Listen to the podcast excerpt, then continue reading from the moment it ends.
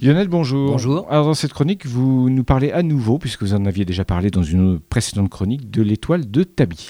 L'étoile de Tabi, autrement connue sous le nom euh, KIC 8462-852, en fait c'est une étoile particulièrement observée par les astronomes. On la surnomme étoile de Tabi, du nom de l'astronome qui l'a découverte. Mais c'est surtout l'étoile la plus mystérieuse de toute la galaxie. Sa luminosité varie parce que quelque chose est en orbite. Les astronomes utilisent justement ce phénomène pour découvrir et étudier les exoplanètes autour des étoiles. Dans le cas de l'étoile de Tabi, les variations sont tellement étranges qu'on ne parvient pas à découvrir la nature de ce qui se trouve en orbite. Pour une étoile autour de laquelle il y aurait une planète géante, la variation de luminosité peut atteindre 1%.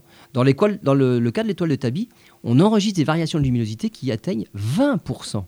Parmi toutes les hypothèses formulées, celle qui avait le plus les faveurs des astronomes était que l'étoile était entourée par un nuage de comètes. Puis cette hypothèse a été délaissée au profit d'une exo-Saturne, une planète géante avec des anneaux. En multipliant les observations avec des télescopes au sol, dans l'espace, en étudiant différentes longueurs d'onde, les astronomes pointent le fait que toutes les longueurs d'onde ne sont pas affectées de la même manière.